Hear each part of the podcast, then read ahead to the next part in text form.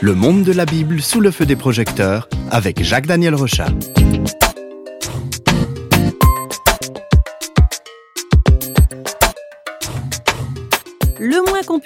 C'est que la Bible n'est pas réellement un livre comme les autres. Et notre série d'émissions Flash Bible donne un aperçu de toutes les richesses de la Bible.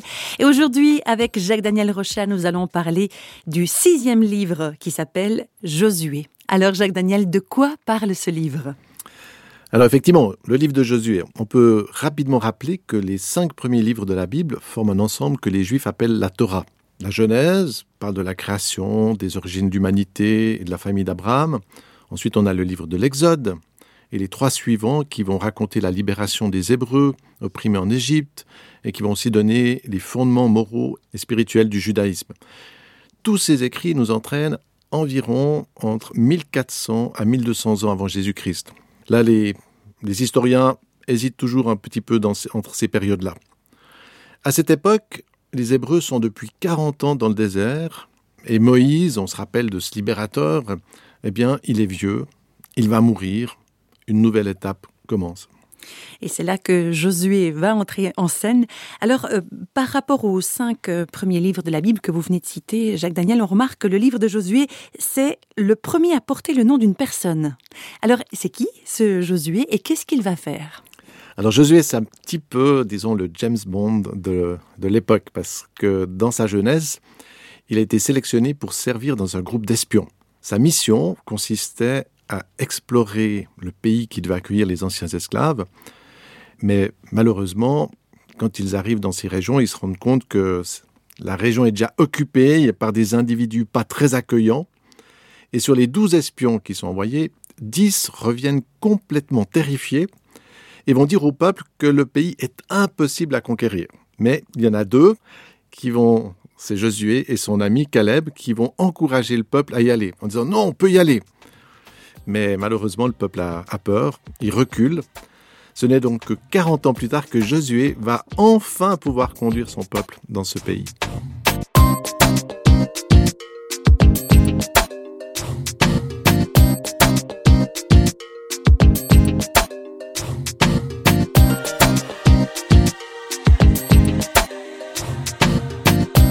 Donc à l'époque, les héros étaient des hommes, euh, comme on l'a entendu, visionnaires, intègres, courageux. Oui, on, voit aujourd'hui avec les scandales d'aujourd'hui, euh, les faiblesses aussi de, de certaines politiques, euh, ce qui arrive quand les dirigeants sont faibles face à l'adversité ou aux tentations.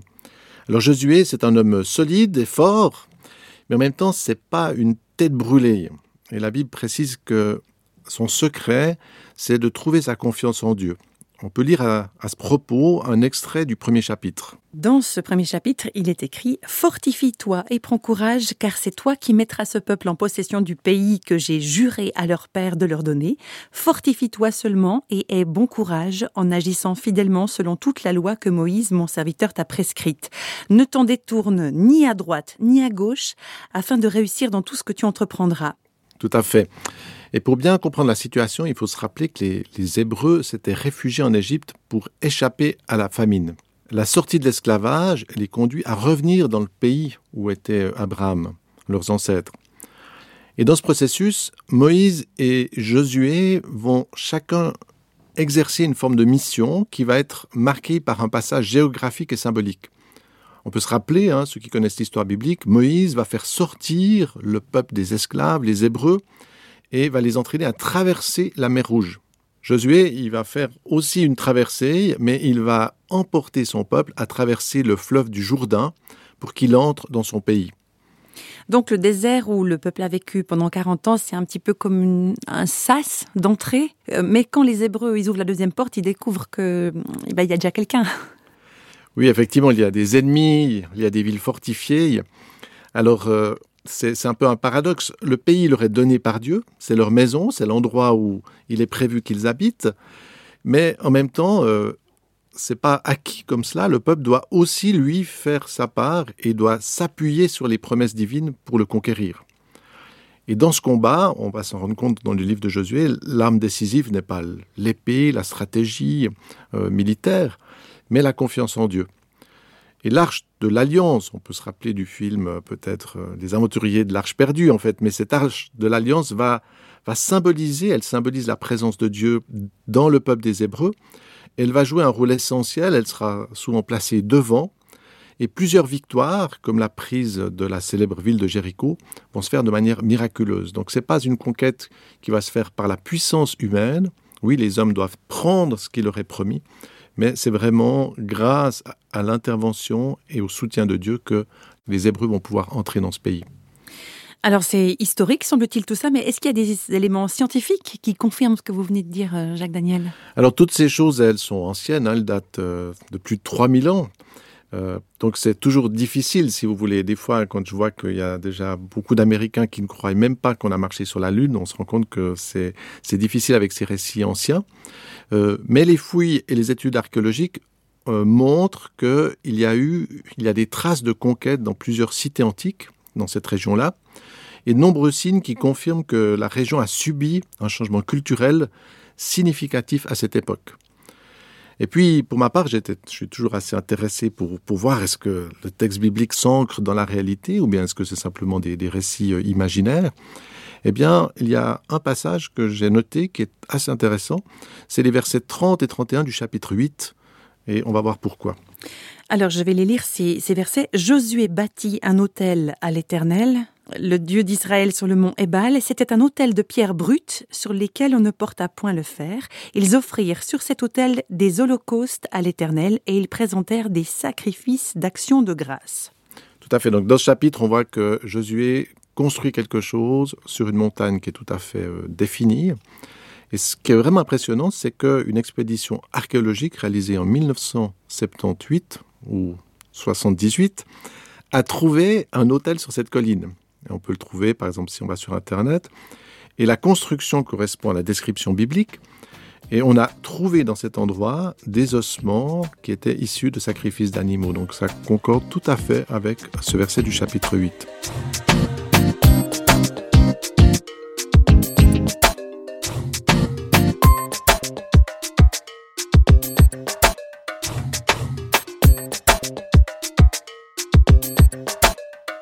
Cette émission Flash Bible, on n'a malheureusement pas le temps de suivre toute l'aventure hein, du livre de Josué.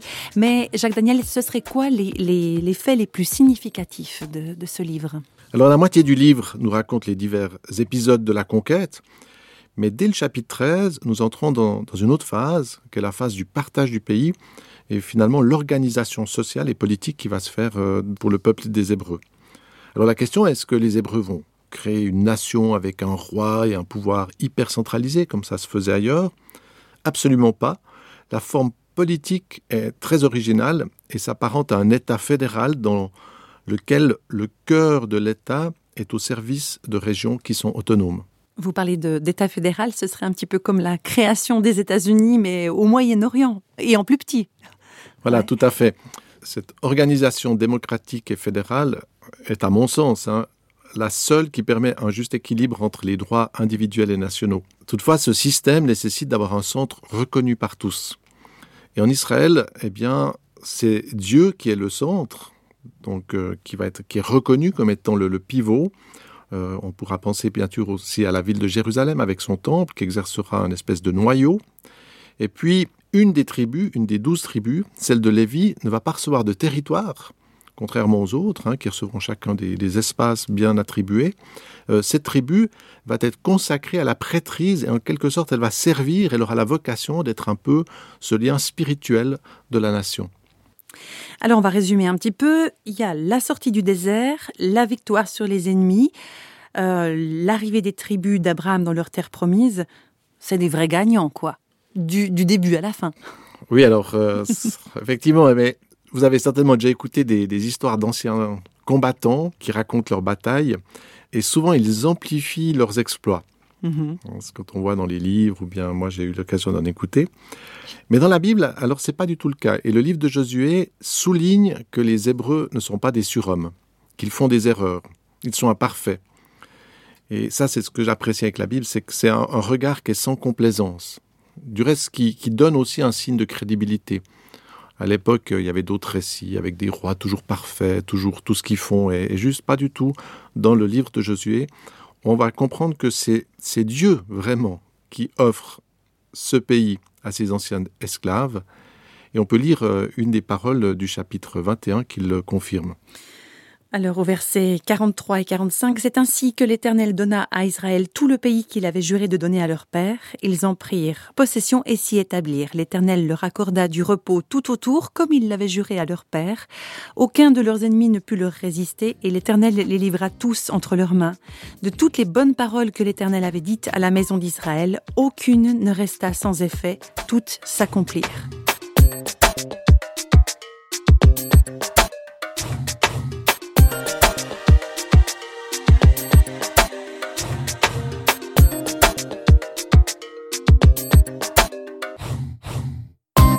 On arrive à la fin de notre espace euh, Flash Bible. Comment est-ce qu'on peut conclure ce livre de Josué? Alors la meilleure conclusion pour ce livre consiste à écouter les textes que l'on trouve à la fin. Et dans le chapitre 23, euh, on n'a plus le, le, James Bond, l'aventurier, l'espion tout jeune qui va explorer un pays, pas du tout. Josué est vieux, il sait qu'il va mourir, qu'il s'en va, et il va, je, cite, il dit qu'il va partir sur le chemin de toute la terre. Je trouve que c'est une belle image de la mort. Il sait qu'il va partir. Et son ardent désir, c'est que le peuple reste attaché au Dieu qui l'a libéré et conduit dans son nouveau pays. Ces dernières paroles sont claires. Aimez l'Éternel votre Dieu, marchez dans toutes ses voies, gardez ses commandements, attachez-vous à lui et servez-le de tout votre cœur et de toute votre âme. Et puis il y a aussi cette parole qu'on trouve dans le chapitre 23, Veillez donc attentivement sur vos âmes. Donc ce que dit Josué, c'est très important, il y a eu cette conquête d'avoir pris des territoires, mais il dit que la conquête la plus importante, c'est finalement celle qui est à l'intérieur de nous-mêmes, et en particulier de notre âme, et que cette conquête-là, il faut veiller à la garder, puisque euh, finalement, c'est la chose la plus importante. C'est pas d'avoir des territoires, des pays, des frontières, mais c'est ce qui va se passer à l'intérieur de ce peuple. Et comme nous allons, on pourra le voir dans d'autres livres bibliques, eh bien cette invitation de Josué, cette, cette demande que les gens restent vraiment unis à Dieu, va pas toujours être suivie. Et le peuple sera souvent tenté par l'amour des richesses, euh, l'idolâtrie et l'oubli de son Dieu. Mais Josué nous partage son propre engagement personnel dans le chapitre 24 et on pourrait écouter cette parole. C'est une parole qu'on voit d'ailleurs parfois dans certaines euh, demeures, hein, certaines maisons. Moi et ma maison, nous servirons l'Éternel. Voilà, c'est une très belle parole parce qu'elle ramène finalement à quelque chose de personnel. Euh, beaucoup de personnes sont des fois religieuses parce que elles connaissent des gens qui sont religieux. Il y a une espèce d'effet social. On le voit euh, facilement dans des pays où il y a peut-être des églises. Les gens vont à l'église parce qu'il c'est le mouvement social. C'est la tradition. Voilà, ça peut être la tradition. Alors que là, pour Josué, et je crois que c'est aussi tout un message dans la Bible, c'est quelque chose de personnel. Moi, personnellement, et ma maison, eh bien, j'ai choisi de servir l'Éternel. J'ai choisi de marcher avec Dieu. Et cet engagement, alors on n'a pas de pays à conquérir, mais si cet engagement-là, cette conquête-là, on peut la faire dans notre propre vie, alors ça vaudra la peine.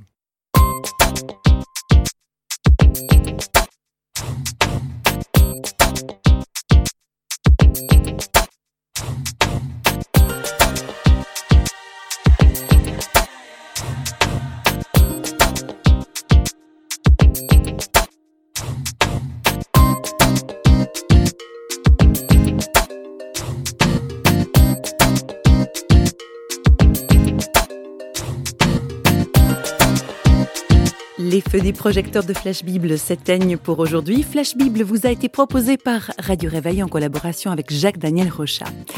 Si vous voulez nous contacter par courrier postal, vous écrivez à Radio Réveil, boîte postale numéro 1, 25 301 Pontarlier, CEDEX, France. Et vous pouvez également nous contacter au travers du site www.parole.ch et nous rejoindre sur Facebook. Au revoir et à bientôt.